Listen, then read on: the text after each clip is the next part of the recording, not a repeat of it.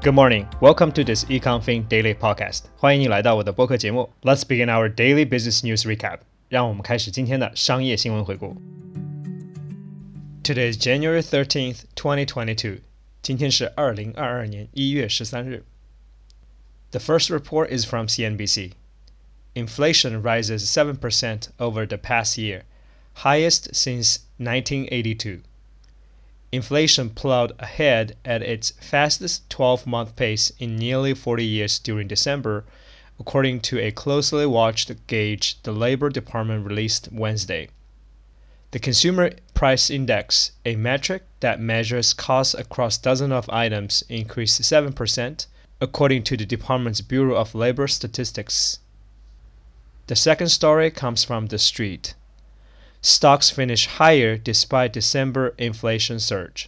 Stocks finished higher Wednesday as investors digested a key recording of December inflation that showed the fastest surge in consumer prices in nearly four decades. The Dow Jones Industrial Average finished up 38 points or 0.11% to 36,290. The third piece is reported by Forbes. Here is why stocks are rallying despite another dire inflation report. The stock market finished slightly higher on Wednesday, even after consumer prices jumped again last month, with inflation at nearly 40 years high, suggesting a good deal of uncertainty has already been priced into the market as investors seemed to shake off the bad news. The fourth one is published by Reuters.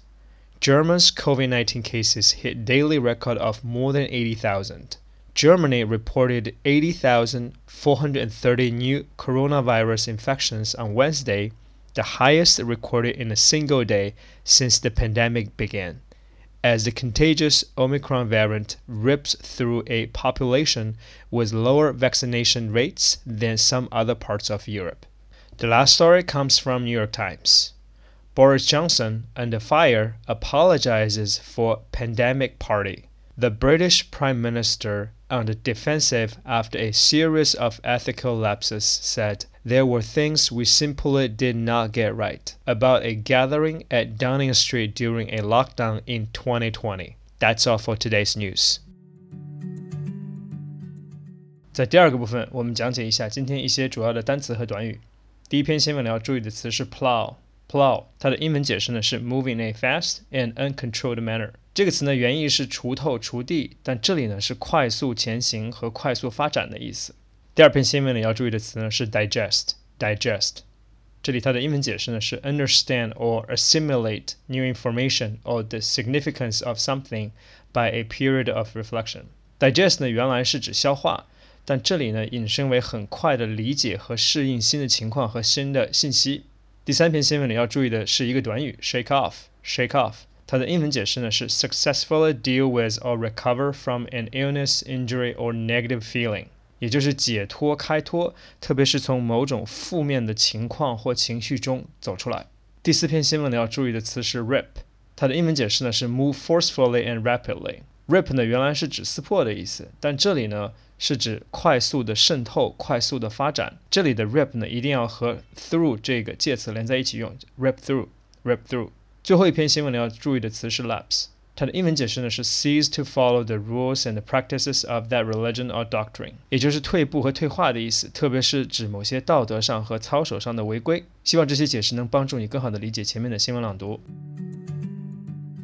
在最后一部分，我们来回顾一下今天这些新闻。The most important news for today is the rising inflation in the United States. 今天有三条新闻都说到了美国最新的通胀情况。Last night, news report came out the December inflation number is 7%, which is the highest in 40 years.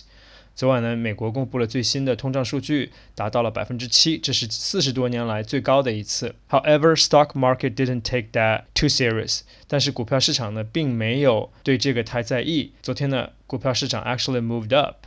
第一篇新闻呢，就是介绍了这个通胀的大致情况；第二则新闻呢，则是说股票市场没有反应；第三则新闻呢，则是对股票市场的这种相对淡化的反应做出了一定的解释。另外两则新闻呢，则都是有关 COVID。The other two stories are both about COVID infection. So German hit the highest number on a daily basis. 德国呢，记录了它最高的日感染率达到了八万多，主要呢是因为 Omicron 的快速传播。另外一则呢，则是有关于 Boris Johnson 的。Boris Johnson came out. out and apologized for his party in 2020。英国首相 Boris Johnson 呢，因为在2020年举行了一些聚会，违反了他自己制定的 COVID restriction rules，也就是针对新冠疫情的管理措施，他自己却违反了，所以他向公众道歉。好，这就是今天的新闻解读。That's all for today's program. Thank you for listening, and I will see you tomorrow.